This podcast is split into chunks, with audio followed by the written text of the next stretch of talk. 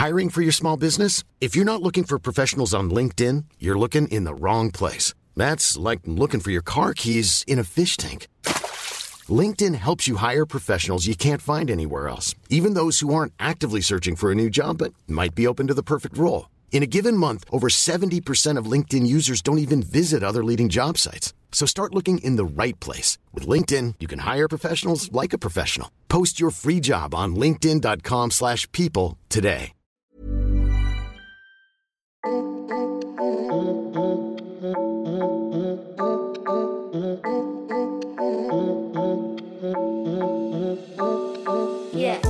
M'as-tu vu?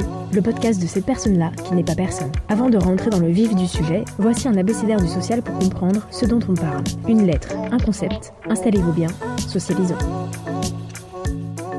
P comme protection judiciaire de la jeunesse.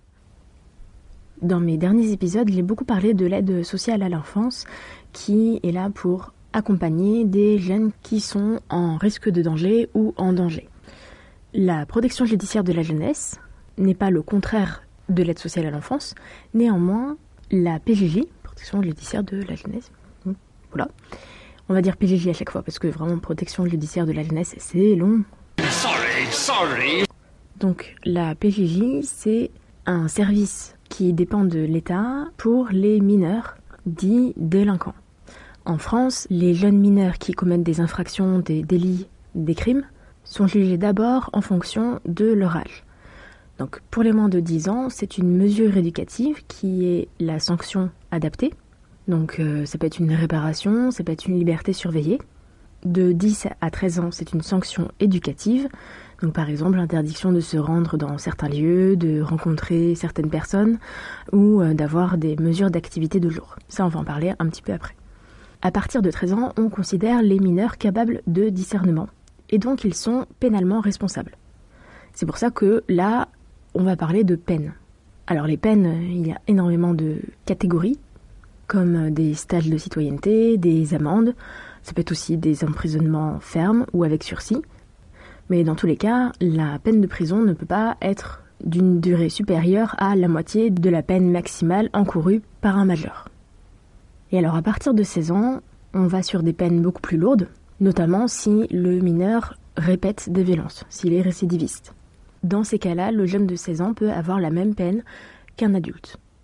C'est aussi à partir de 16 ans qu'on peut commencer à faire des tiges, donc des travaux d'intérêt généraux. En fait, la PJJ comme on la connaît maintenant est pas si vieille que ça. Je dis peut-être ça parce que ça a été réformé euh, l'année de ma naissance, du coup je me dis non, c'est pas si vieux que ça. Bah, bon, ça fait 30 ans quand même. Avant, on parlait d'éducation surveillée au moment de l'ordonnance du 2 février 1945 qui va réfléchir autrement à la façon dont on peut prendre en charge des mineurs dits délinquants. 45, ça correspond aussi à la fin de la guerre où il y a eu énormément de jeunes sans parents qui ont été amenés à devoir euh, commettre des délits pour pouvoir euh, survivre. Donc à partir de 1990, on va réfléchir davantage à la façon dont des mesures peuvent être réfléchies en fonction du jeune, en fonction de son âge, en fonction de son histoire. Je vais essayer de ne pas vous perdre dans toute la multiplicité de mesures, de prise en charge, de services qui font partie de la PJJ et qui font partie de ce qu'il y a comme alternative à la prison. Donc je vais un petit peu schématiser pour que ça soit plus clair. Quand un mineur a une sanction pénale ou civile, il peut y avoir des mesures de milieu ouvert qui sont décidées par le juge pour enfants. Alors dans ces cas-là, le jeune va être suivi par un service de milieu ouvert. Et milieu ouvert, c'est comme à l'ASE, ce sont des services d'accueil de jour, d'activité de jour, où le jeune va être toujours hébergé dans sa famille, à son domicile, mais va devoir se présenter quotidiennement ou plusieurs fois par semaine dans un service pour travailler sur son insertion professionnelle, travailler sur euh, les apprentissages scolaires, mais aussi travailler sur euh, la réparation du délit, de la faute qu'il aura commis. Il peut être aussi décidé des mesures de placement, donc ça peut être dans des foyers, dans des familles d'accueil, dans des foyers jeunes travailleurs. Ça, ça pose beaucoup de questions parce que ça veut dire que des jeunes de l'ASE et des jeunes de la PJJ peuvent être finalement hébergés ensemble. Et la polémique, c'est que euh, on pense toujours que euh, les jeunes dits délinquants vont influencer négativement des jeunes euh, déjà fracassés par la vie. On va y revenir. Parmi ces mesures de placement, il y a aussi ce qu'on appelle les centres éducatifs renforcés et les centres éducatifs fermés. Ces centres éducatifs sont assez nouveaux. Encore une fois, 1996, c'est pas si jeune que ça, mais euh, Les missions des centres éducatifs renforcés, c'est de prendre en charge des mineurs délinquants multirécidivistes en grande difficulté ou en voie de marginalisation. L'idée, c'est de pouvoir accueillir un tout petit groupe, donc souvent c'est 8 mineurs euh, maximum, pour travailler sur, euh, encore une fois, l'insertion professionnelle, le cadre scolaire, euh, tous les apprentissages scolaires, en prenant en compte les difficultés du jeune, son environnement, mais aussi en instaurant un cadre éducatif, comme cela, comme c'est dit, le renforcer. C'est-à-dire que les jeunes doivent respecter le cadre et habiter dans ces centres éducatifs renforcés. Des placements. Les centres éducatifs fermés, c'est ce qu'on peut un peu appeler une prison pour mineurs. Pas totalement dit comme ça auprès des services de la protection judiciaire de la jeunesse, mais effectivement, ce sont des alternatives à la prison pour mineurs. Néanmoins, il y a quand même beaucoup de ça dans les centres éducatifs fermés. C'est-à-dire que si un jeune décide de fuguer ou ne rentre pas dans le cadre, il peut être envoyé en prison. Néanmoins, ce ne sont pas des agents pénitentiaires qui sont dans ces centres éducatifs fermés, ce sont des éducateurs, des psychologues, des professeurs pour travailler avec le jeune. Mais c'est présenté un petit peu comme la dernière chance pour ces jeunes. Sur les centres éducatifs fermés, je trouve que le film, bon, tourné en Angleterre, mais ça ressemble beaucoup à ce qui se passe pour les jeunes en France, et d'ailleurs ça a été réalisé par un Français, c'est Dog Pound, donc réalisé en 2010 par Kim Chapiron, qui raconte l'incarcération de trois jeunes avec trois parcours différents, trois histoires différentes, et qui vont être broyés en fait par le système carcéral des mineurs. Vraiment ce film est impressionnant, beaucoup de violence, beaucoup de cruauté dans ce film. Oh, wonderful! Mais moi il m'a beaucoup marqué dans sa justesse et dans l'idée de montrer des jeunes qui bah juste... Euh, on fait des mauvais choix et on les place dans des endroits où ils sont amenés à faire des choix encore pires. Pour leur survie, pour s'en sortir. C'est tout le paradoxe. Dans les mesures, il y a aussi les mesures de sûreté.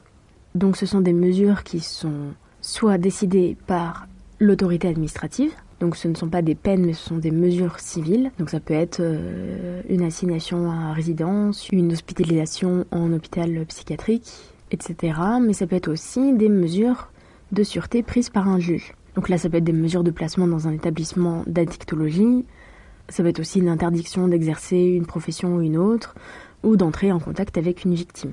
Ce sont des mesures qui sont parfois en complément d'une mesure en milieu ouvert ou une mesure de placement.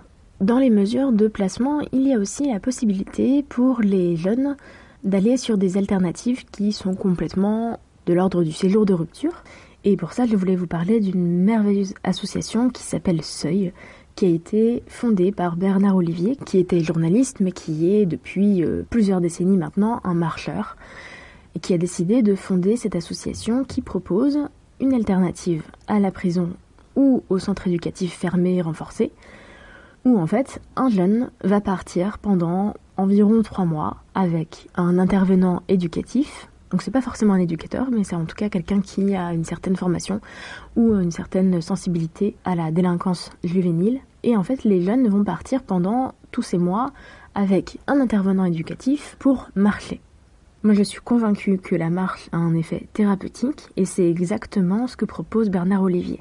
C'est un peu un pari, mais c'est un pari qui fonctionne depuis 2003. Ils sont en train de s'étendre, ils sont en train d'inspirer d'autres pays et alors là, on parle de la marche, mais ça peut être aussi euh, d'autres types de moteurs pour pouvoir proposer autre chose que des centres éducatifs fermés, renforcés ou la prison.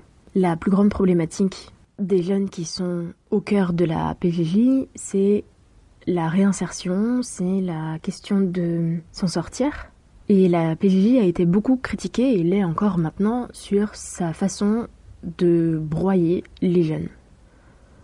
Alors dans la loi, il est dit qu'effectivement, les mesures sont faites en fonction du jeune. D'ailleurs, il y a des mesures d'investigation qui sont mises en place, donc des MJIE.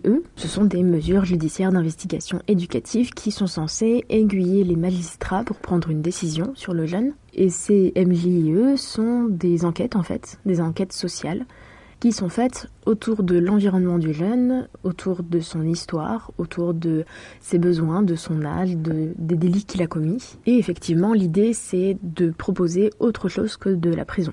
Oh, oh, all right, okay.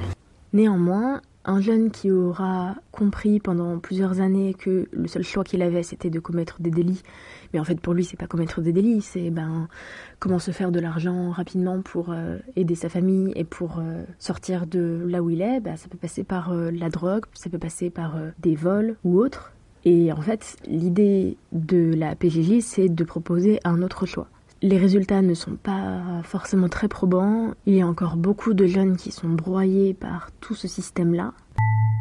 Et quand j'étais en protection de l'enfance, avec des jeunes qui étaient euh, dits incasables, donc en fait ils avaient été exclus de tous les établissements scolaires, des familles d'accueil, des placements en foyer, et ils étaient tellement fracassés que ils avaient besoin aussi d'un axe thérapeutique dans leur prise en charge. Et en fait, il n'y a pas si longtemps, j'ai eu des nouvelles d'une jeune fille, alors que je l'accompagnais pas directement, mais qui était dans un autre groupe.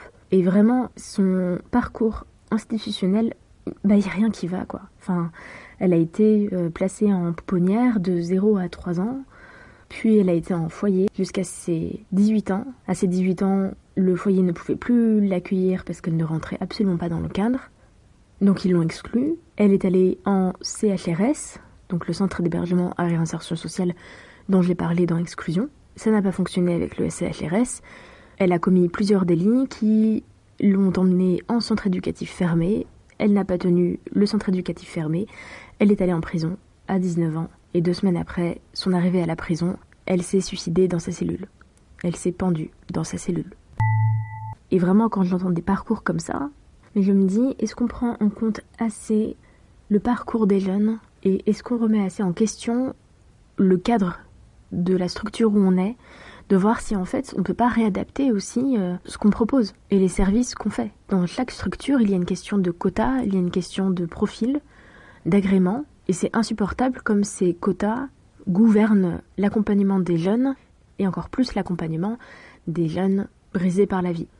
Quand je parle de quotas, c'est notamment la question du nombre d'enfants accueillis, la question de la durée du contrat d'accueil, la question du prix de journée, donc de l'argent qui est alloué à la structure par enfant.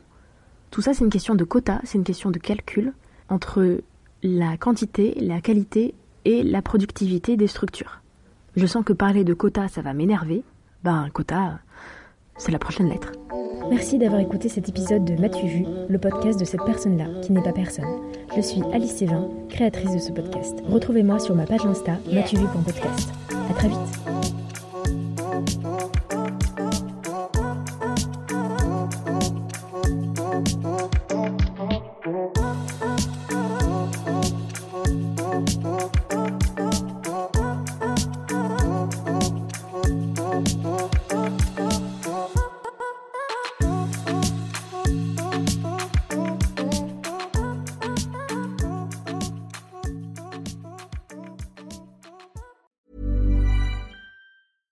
Selling a little or a lot?